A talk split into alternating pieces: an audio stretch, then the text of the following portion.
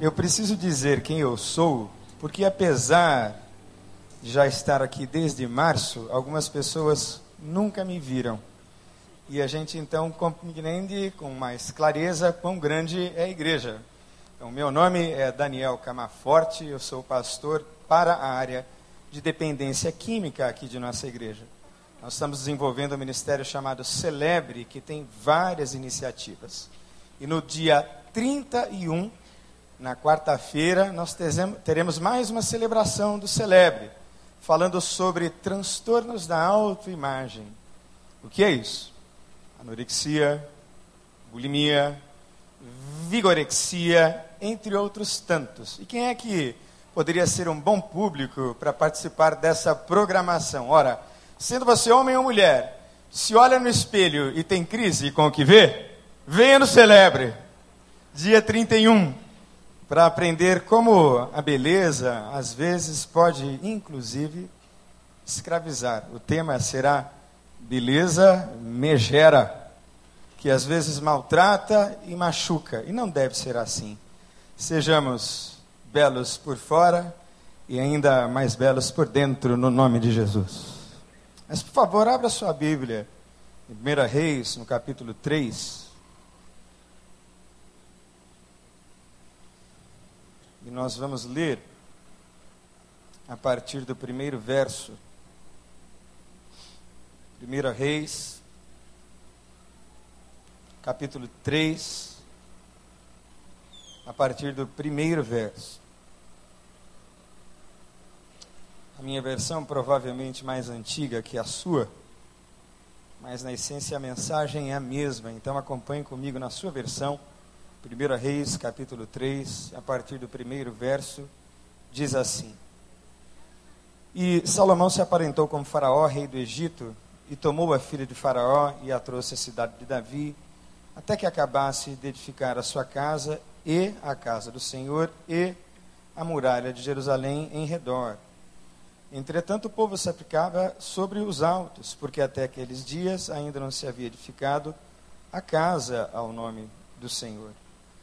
E Salomão amava o Senhor, andando nos estatutos de Davi, seu pai, somente que nos altos sacrificava e queimava incenso. E foi o rei a Gibeon para lá sacrificar, porque aquele era o altar maior. Mil holocaustos sacrificou Salomão naquele altar. Em Gibeon apareceu o Senhor a Salomão de noite em sonhos. Repita comigo, em sonhos. E disse-lhe Deus: Pede o que queres que eu te dê.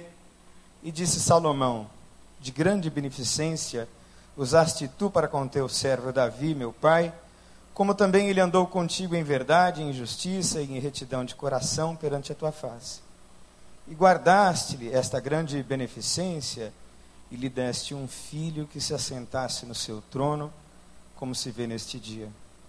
Agora, pois, ó Senhor meu Deus, tu fizeste reinar a teu servo em lugar de Davi, meu pai, e sou apenas um menino pequeno e não sei como sair nem entrar.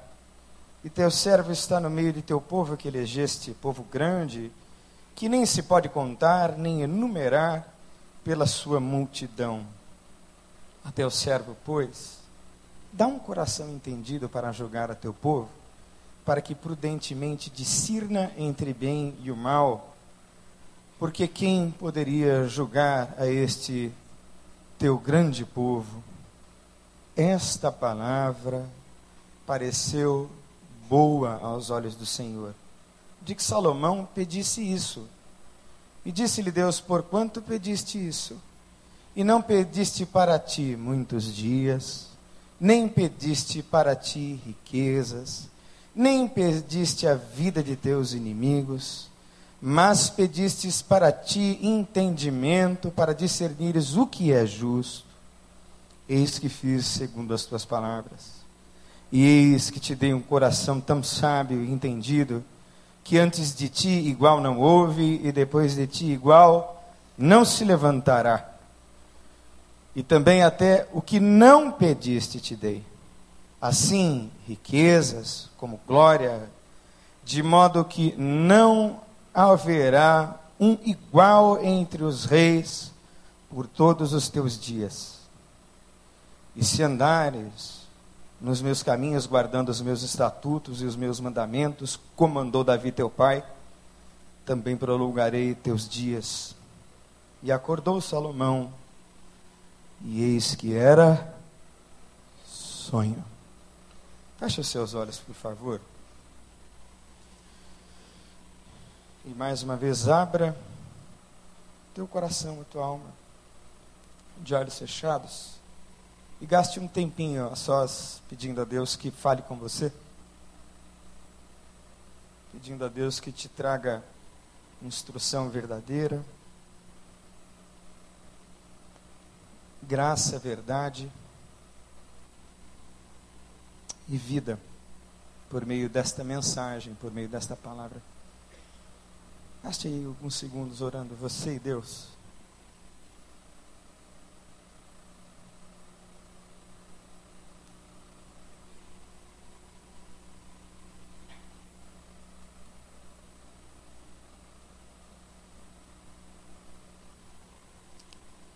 Oh Deus, como eu dependo de Ti, Senhor. Nós sabemos como eu dependo do Senhor. Então eu me aproximo de Ti, Deus, quebrantado e quebrado, te pedindo misericórdia nessa noite. Porque, Deus, eu tenho uma responsabilidade tão nobre, Senhor, muito nobre, de transmitir o Teu recado. E eu sei que eu não sou tão nobre assim, Senhor. Eu preciso de graça para transmitir o Teu recado aos Teus filhos nesta noite de modo tal que nós saímos daqui com a certeza de que não ouvimos um bom discurso, mas com a clara convicção de que ouvimos a tua palavra, Senhor. O Senhor falar aos nossos corações. Então, Deus, me unge, me dá graça, sabedoria, profundidade leveza, para que a tua palavra chegue ao entendimento inspire aos corações no nome de Jesus, inclusive o meu. Assim eu te peço, no nome de Jesus. Amém. Muitos anos atrás, logo no comecinho do meu ministério na Igreja Batista da Freguesia, lá na Ilha do Governador, veio um pastor egípcio que trabalhava como missionário na Colômbia e ele veio para uma conferência missionária e lá nós participamos de alguns workshops. E um dos workshops interessantes, importantíssimos, que ele ministrou tinha a ver com a relação entre missões e oração. E ele disse uma coisa da qual eu nunca mais me esqueci. Foi quando ele disse que para que a gente tenha assim algum referencial e talvez um termômetro que me disse ou que meça a nossa relação e a nossa comunhão com Deus, basta avaliar o quanto nós temos prazer de estar na presença dEle. Ele usou um exemplo, bem prático. E aí então ele perguntou aos homens: Homens, você gosta de gastar tempo ao lado da sua esposa? Você gosta de passar tempo ao lado dos seus filhos? Qual é a pessoa com a qual você mais gosta de passar tempo, de estar na presença. Sabe, aquela pessoa pela qual você anseia se encontrar, porque há laços de intimidade, há laços de cumplicidade, há coisa profunda ali. Pois muito bem, também assim é para com Deus. E quantas vezes as nossas orações resumem-se a pedidos. Não tem nada de errado em pedir. Mas tem gente que tem um percentual de 90% de pedidos, quando muito 10% de prazer de se estar e de se gastar na presença de Deus. Para muita gente, orar é um enorme sacrifício, é uma coisa pesada, é algo como uma disciplina que tem que ter horário, E me parece que essa é uma forma, talvez, obre de se relacionar com Deus.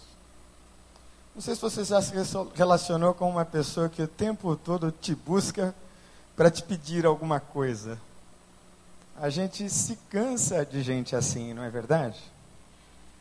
Então eu gostaria de, pela graça de Deus, abrir os teus olhos hoje para tentar comunicar sete chaves ou sete princípios para que você tenha uma vida de oração e uma consequente resposta de Deus aos teus clamores talvez mais bem sucedida do que aquela ou do que esses resultados que você vem mantendo até hoje. E o texto nos conta a história do processo da instauração dos reis de Israel, lá em Israel. E o rei que havia precedido Salomão era ninguém menos do que Davi.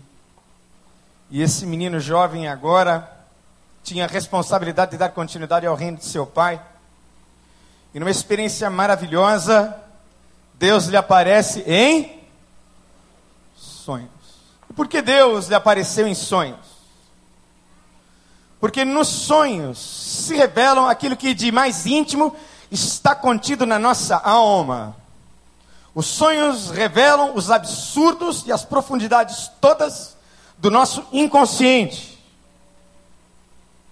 Nos sonhos são revelados os nossos desejos mais íntimos. Eu costumo dizer que nos sonhos nós percebemos os porões da nossa alma.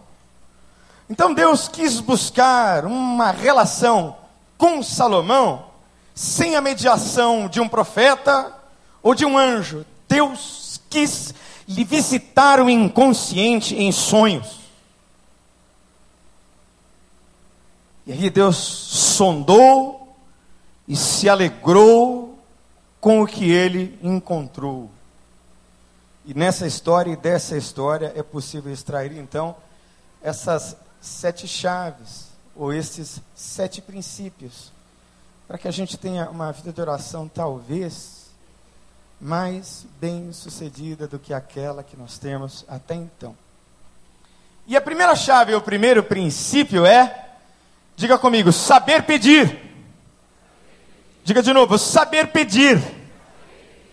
É preciso saber pedir. A palavra de Deus diz em Tiago, no capítulo 4, verso 3: Pedis e não recebeis, porque pedis mal para gastar em vossos deleites. Quanta gente pedindo mal, quanta gente mal orientada nos pedidos que leva a Deus. Quanta gente desorganizada no que diz instruir a Deus os seus anseios. E é preciso que a gente saiba pedir. E esse pedido nosso tem a ver com uma profunda sintonia com a vontade de Deus. Parece que quanto mais nós andamos com Deus, parece que quanto mais nós aprofundamos a nossa relação com Deus, as nossas vontades todas vão sumindo uma a uma de tal forma que a nossa vontade entra numa sintonia tão perfeita com a vontade de Deus. Há um ponto em que não conseguimos mais pedir o que desejamos, mas pedimos, a partir dessa profundidade com Deus apenas, o que Deus quer, e aí então somos respondidos em todas as coisas. Por conta dessa profunda intimidade, interação com Deus, que tem a ver com conhecer a vontade de Deus, de ouvir Deus mesmo falando. É preciso saber pedir. Eu tenho um amigo nos Estados Unidos, o nome dele é Brad Weeks. E o Brad, no ano de 2008, quando estourou o problema grave nos Estados Unidos da Bolsa de Valores, ele e o seu amigo tinham um hedge fund. Eles trabalhavam no mercado de ações, de alto risco. Ele e os seus sócios chegaram a gerir 500 milhões de dólares naquele ano. E fizeram muito lucro. Só que ele e o seu sócio colocaram diante de Deus o seu empreendimento desde o princípio, dizendo: De tudo quanto Deus, o Senhor, nos der, 20%, depois de distribuídos todos os lucros, nós vamos investir na obra missionária.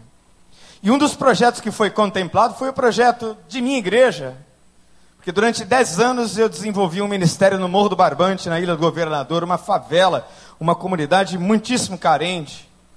E ele soube de nosso ministério, tomou um avião, foi ao Brasil e se alegrou muito com o que nós tínhamos ali.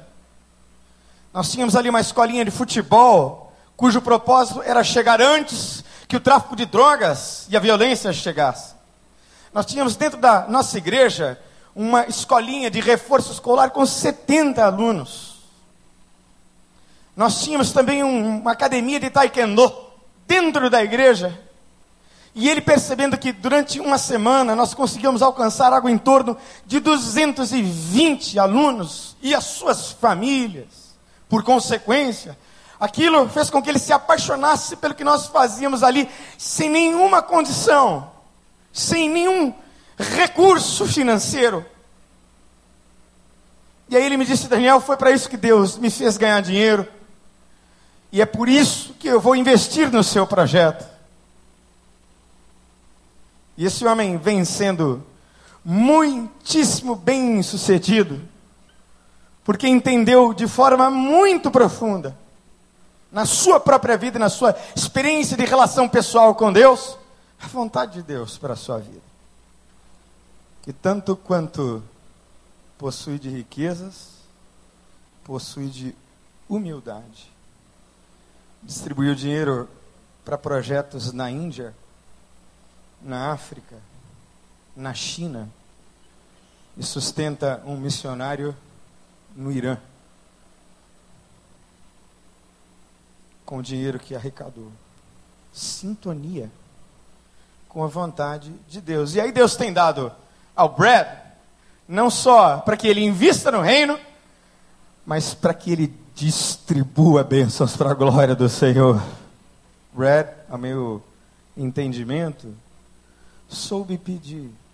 E eu gostaria de perguntar a você nessa noite: será que você tem sabido pedir a Deus naquilo que você lhe pede? Segunda coisa, diga comigo: reconhecer que o favor de Deus se baseia em pura graça. Meu irmão, é graça. Ninguém merece coisa nenhuma. O que Deus faz e o que Ele nos dá, faz porque nos ama gratuitamente, apenas por isso. E porque Deus ama restaurar o que se perdeu consertar o que se estragou, tornar lindo e maravilhoso aquilo que a vida enfeiou. Deus ama isso. Deus ama o pobre, Deus ama o destroçado e destruído. Deus ama aqueles que estão sem família. Deus ama os perdidos e os sem direção. Para que quando restaurados estiverem, a glória for só de Deus. Deus ama reconstruir histórias. E esse favor está apenas baseado no seu amor e na sua misericórdia e na sua graça. Por que, que eu sei que isso é verdade? Porque quando Deus escolhe um novo rei para Israel, ele poderia ter escolhido um entre tantos outros filhos de história mais nobre das mulheres que Davi teve. Mas sabe de quem que Deus escolheu? para ser o sucessor? Talvez se nós formássemos uma comissão para escolher um rei, eu e você provavelmente não escolheríamos Salomão. Sabe por quê, não? Porque Salomão é filho de Batseba, que é filho de uma história que começou com um adultério de Davi, e pior, Davi não só adulterou com Batseba, como mandou matar o marido dela. Foi um pecado grave que o rei Davi cometeu. E a Bíblia é um livro fabuloso, extraordinário, como dizia meu pai, porque ela não faz questão de esconder absolutamente nada. A Bíblia não esconde os bastidores. E é nos bastidores, na crueza dos fatos, que nós percebemos a misericórdia de Deus, quanto Deus é bom, quanto Deus é maravilhoso. Porque ele decide fazer dessa história terrível de adultério, levantar um rei daí. E essa mulher que é Batseba, que nós certamente a teríamos por moralmente condenável, ela é uma das únicas quatro mulheres que aparecem na genealogia do primeiro capítulo de Mateus como descendente de Jesus de Nazaré. Ela entra para a história como uma adúltera. E no processo de Deus, ela é eleita rainha mãe, mãe de Salomão, que foi herdeiro do trono. Então, meu irmão e minha irmã, comece a considerar isso na sua alma.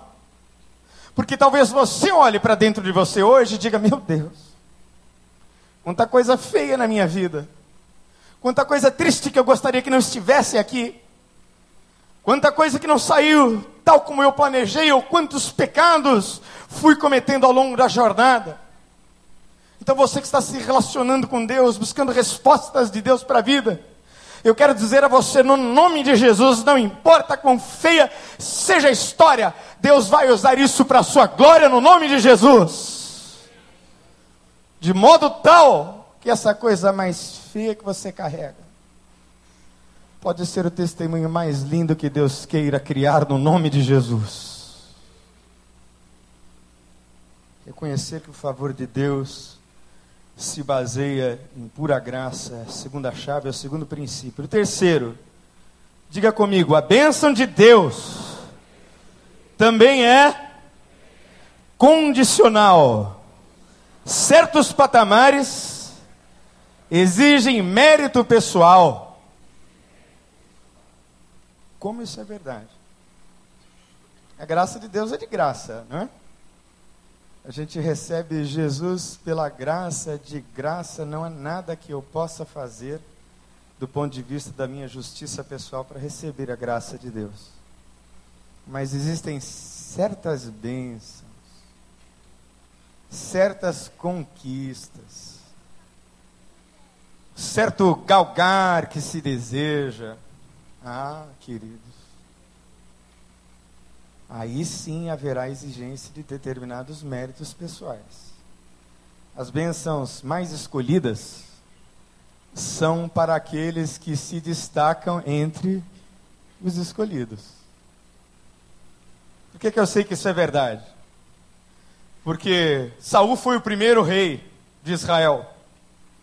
E nem de longe ele chegou perto do seu sucessor, Davi. Deus deu muito a Davi, porque Davi era, apesar de um terrível e quanto mais pecador, capaz de coisas horríveis,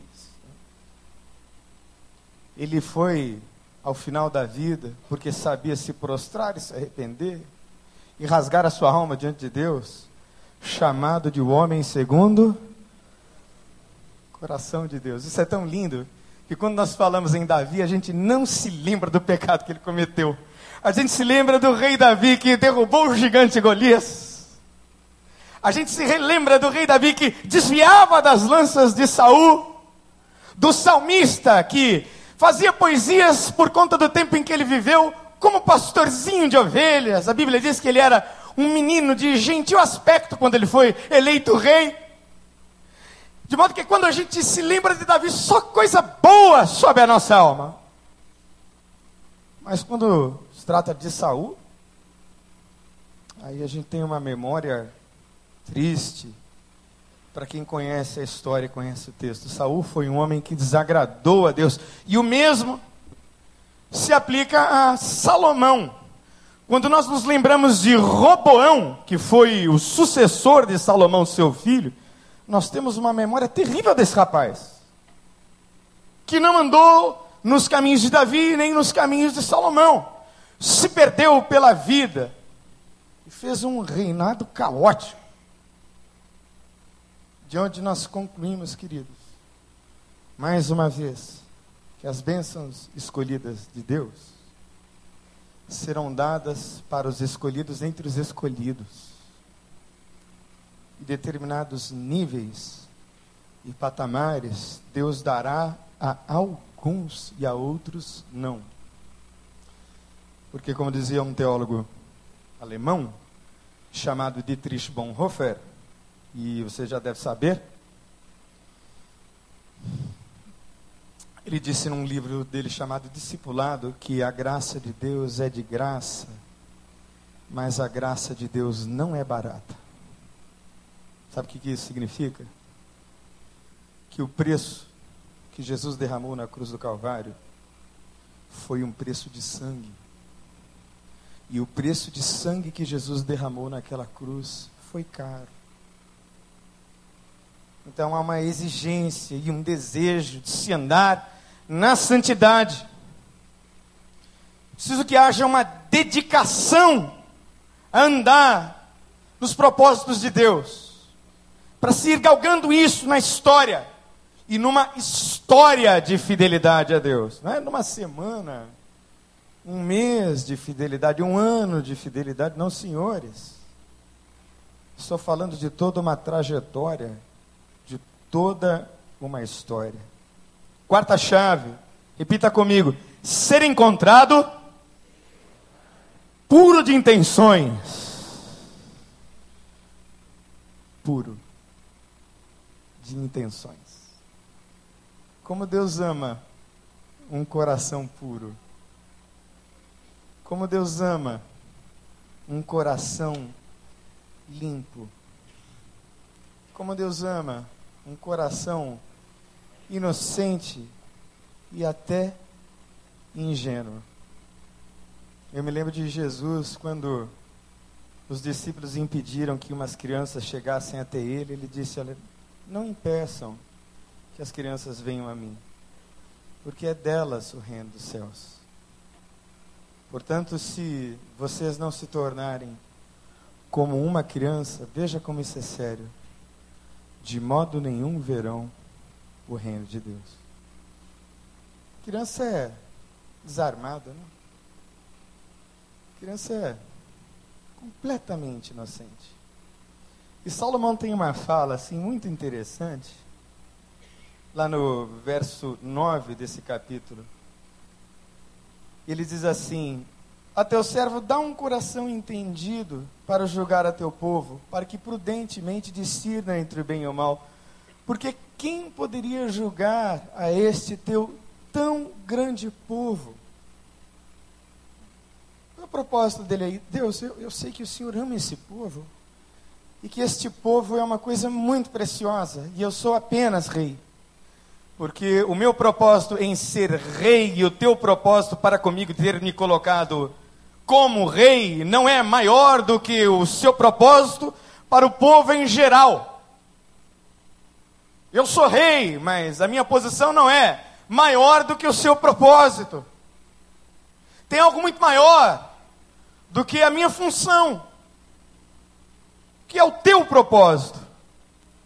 Como isso agradou a Deus?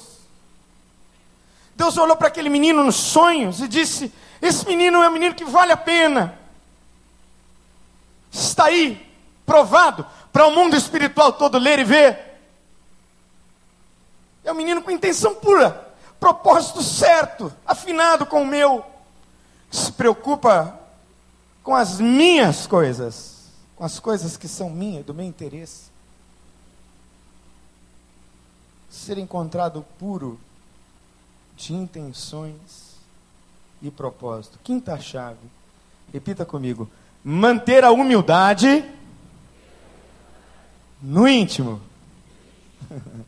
Tem gente que ensina a ser humilde, mas não é humilde coisa nenhuma. Tem gente que teatraliza humildade. Então a gente pode teatralizar o que a gente quiser. A gente só não consegue fazer teatro diante do Espírito de Deus. A ele ninguém engana. E Jesus, certa vez, disse a mim: Vinde a mim, todos vocês que estão cansados e oprimidos, e eu os aliviarei. Aprendei de mim, que sou manso e humilde de coração. Como é bom estar junto de gente humilde. Porque perto de gente humilde a gente se sente à vontade, a gente não se sente diminuído. E eu acho que era essa a sensação que os discípulos tinham. Por isso é que eles gostavam tanto de estar na presença de Jesus, porque Jesus era ninguém menos do que a encarnação do próprio Deus. Não havia ninguém maior do que ele, nem nunca houve.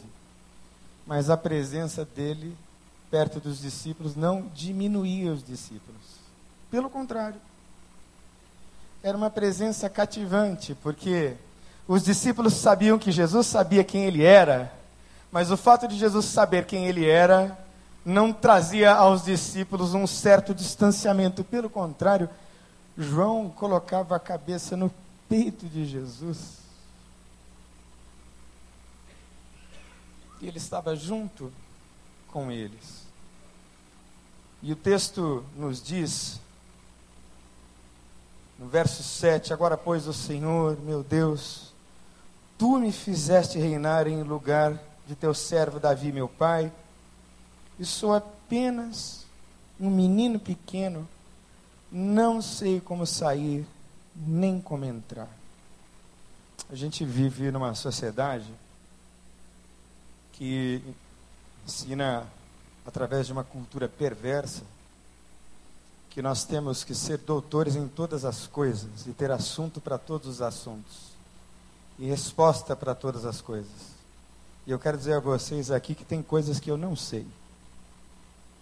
E tem conselhos que eu não sei dar. E quando eu não sei dar um conselho, eu digo que não sei e convoco a pessoa que me busca para ajuda para que juntos nós oremos e peçamos a Deus uma revelação, uma direção. Como é bom admitir as próprias limitações. O meu sábio pai dizia que a humildade é propriedade dos gênios. Só os gênios é que são humildes. Os outros pensam que sabem e vão de orgulho em orgulho, até descobrirem que nada sabem. Então eu gostaria que você se apresentasse diante do Senhor hoje, assim humilde, porque a palavra de Deus diz em Tiago, no capítulo 4, verso 6b: Deus resiste aos soberbos, mas dá graça aos humildes. Eu passei uma experiência muito interessante na minha vida quando me recuperava de drogas. E a primeira função que se fazia ali no centro de tratamento era cuidar dos banheiros. Acho que eu já contei essa experiência aqui. Ninguém queria cuidar dos banheiros, porque era um banheiro para 50 homens. Eu não sei quantos de vocês se lembram da criolina. Alguém se lembra aqui da criolina? Muito bem.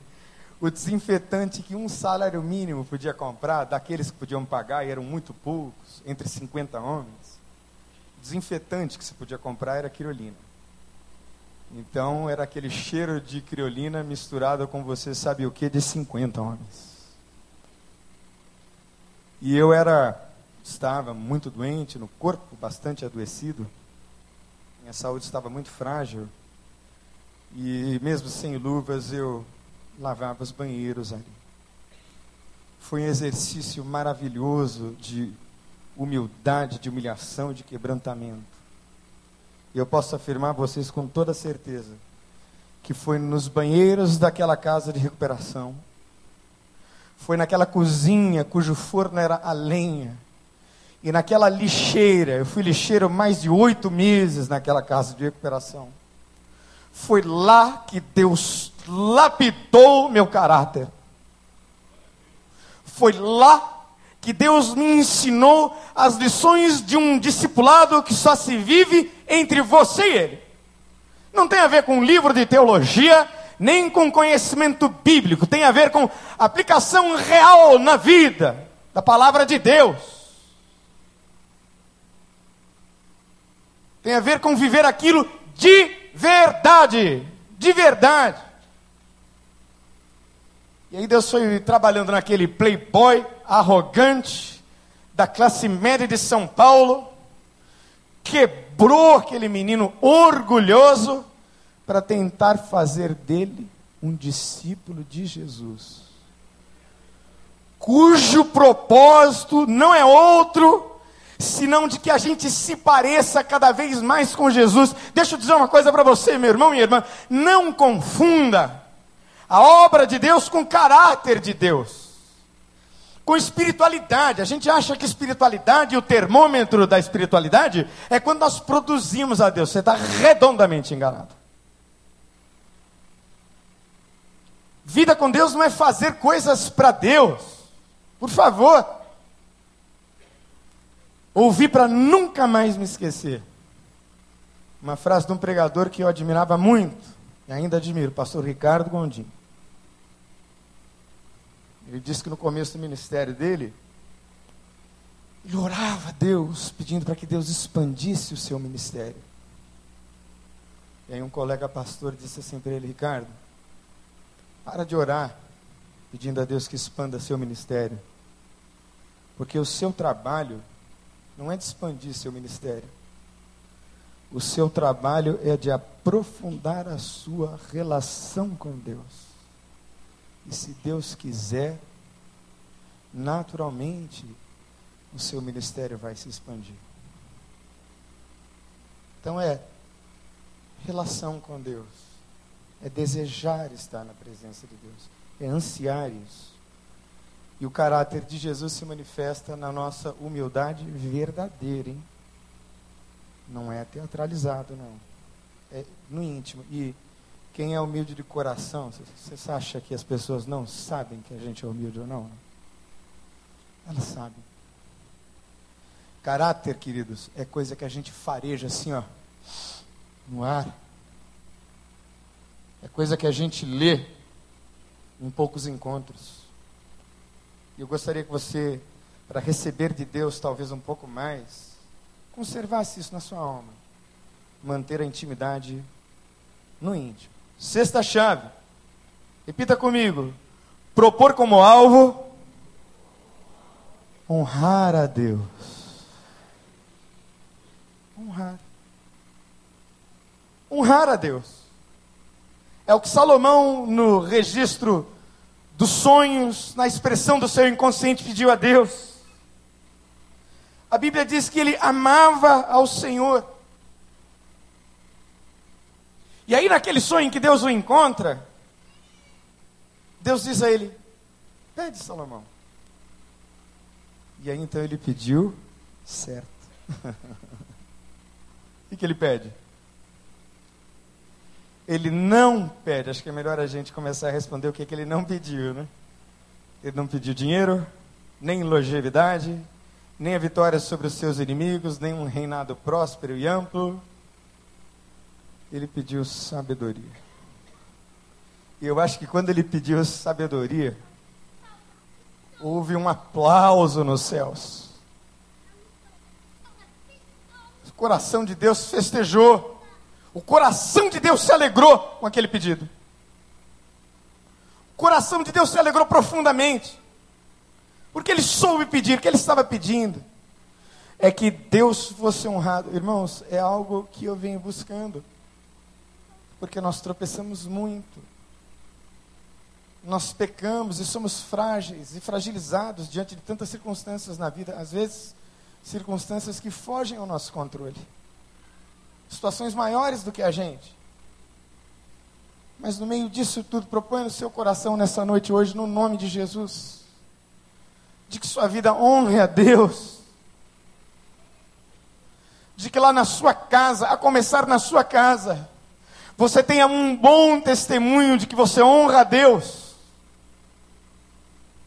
E para honrar a Deus não é preciso falar muito sobre Deus. Às vezes, algumas pessoas que falam muito sobre Deus se contradizem ou são pouco coerentes com a sua vida, de modo tal que a vida fala mais e a boca perde a intensidade e a força do discurso. As pessoas estão lendo a vida da gente o tempo todo toda hora. Então eu gostaria de sugerir a você que honra a Deus com a sua vida. E a última chave, você não precisa repetir comigo, é preciso buscar a Deus por quem Deus é e nunca pelo que Deus dá. Eu vou repetir. É preciso buscar a Deus por quem Deus é e nunca pelo que Deus dá. Claro que Ele nos dá muitas coisas, né? E eu não estou sugerindo que você não peça, por favor, mas eu acredito que estas coisas vêm antes, precisam vir antes. E aí então Deus vai dar a você o que você está pedindo. Aliás, Deus vai dar a você muito mais. Aliás, Deus vai dar a você, inclusive, o que você não pediu. Aliás, ora aquele que é poderoso para fazer muito mais além daquilo que pedimos ou pensamos, segundo o poder que em nós opera. Ele vai dar a você muito mais. E eu queria que você fechasse os seus olhos comigo agora. Fecha os teus olhos. E quem sabe hoje e agora seja um momento para você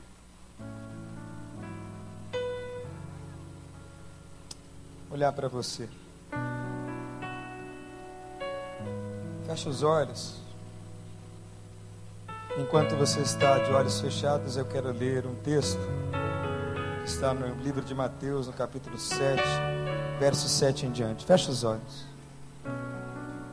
texto diz assim: Peçam e vos será dado. Busquem e vocês encontrarão. Batam, pois lhes será aberto. Pois todo aquele que pede, recebe, o que busca, encontra, e aquele que bate, abrir-se-lhe-á.